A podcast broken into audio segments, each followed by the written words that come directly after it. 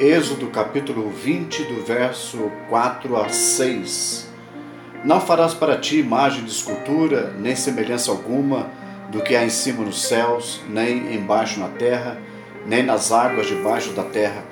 Não as adorarás, nem lhes darás culto, porque eu sou o Senhor teu Deus, Deus zeloso, que visito a iniquidade dos pais nos filhos até a terceira e quarta geração daqueles que me aborrecem e faço misericórdia até mil gerações daqueles que me amam e guardam os meus mandamentos.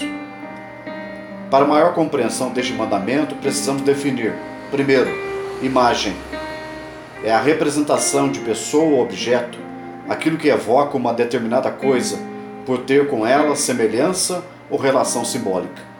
Pode ser de madeira, barro, ferro, ouro ou até mesmo de papel. Deuteronômio capítulo 4, 13 e 19 diz: Então vos anunciou ele a sua aliança, que vos prescreveu os dez mandamentos, e os escreveu em tábuas de pedra.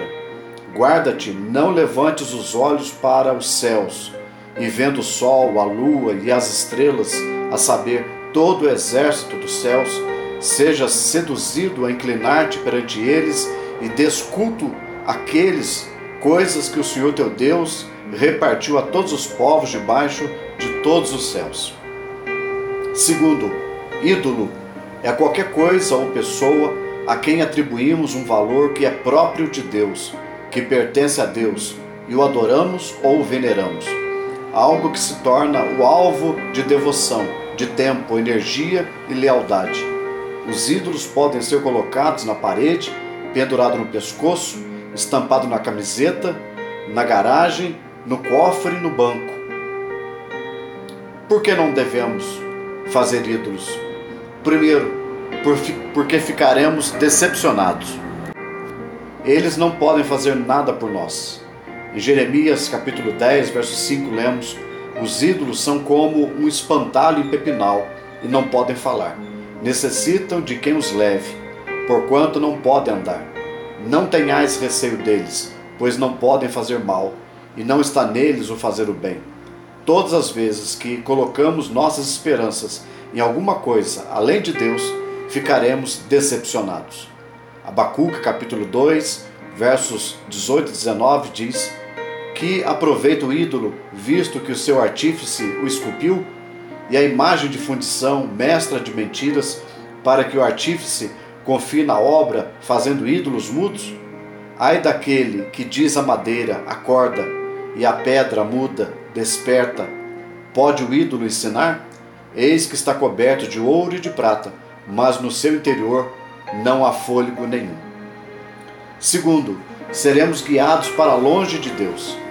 Gradualmente eles acabam controlando, guiando a nossa vida.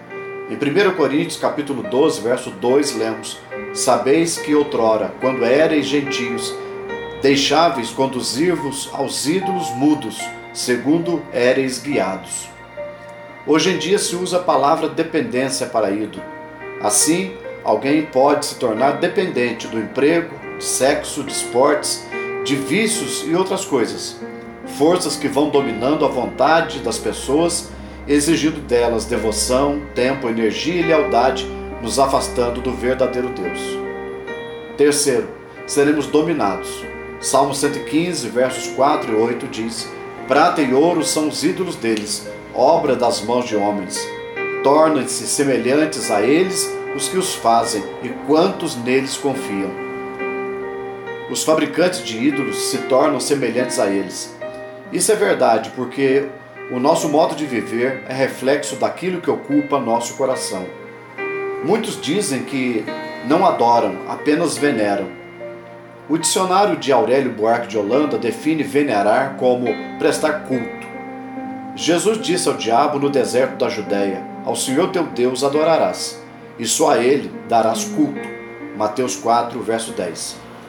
Não só o Velho Testamento proíbe a adoração de ídolos e deuses estranhos, como também o Novo Testamento reafirma o mesmo. E não apenas isso, mas é no Novo Testamento que ficamos sabendo que atrás dos ídolos há um demônio escondido. Vejamos o que o apóstolo Paulo nos ensina em 1 Coríntios capítulo 10, versos 19 e 20. Que digo, pois, que o sacrificado ao ídolo é alguma coisa? Ou que o próprio ídolo tem algum valor? Antes digo que as coisas que eles sacrificam é a demônios que as sacrificam e não a Deus. E eu não quero que vos, vos torneis associados aos demônios. Deus, portanto, quer nos livrar de sermos enganados por Satanás, que deseja apenas nos matar, roubar e destruir. João capítulo 10, verso 10. Mas Jesus veio para nos trazer vida em abundância. Sou Jair Alves de Moura, pastor da Igreja Presbiteriana do Brasil, em Baipendi, Minas Gerais. Que a graça e a paz do Senhor Jesus seja com todos.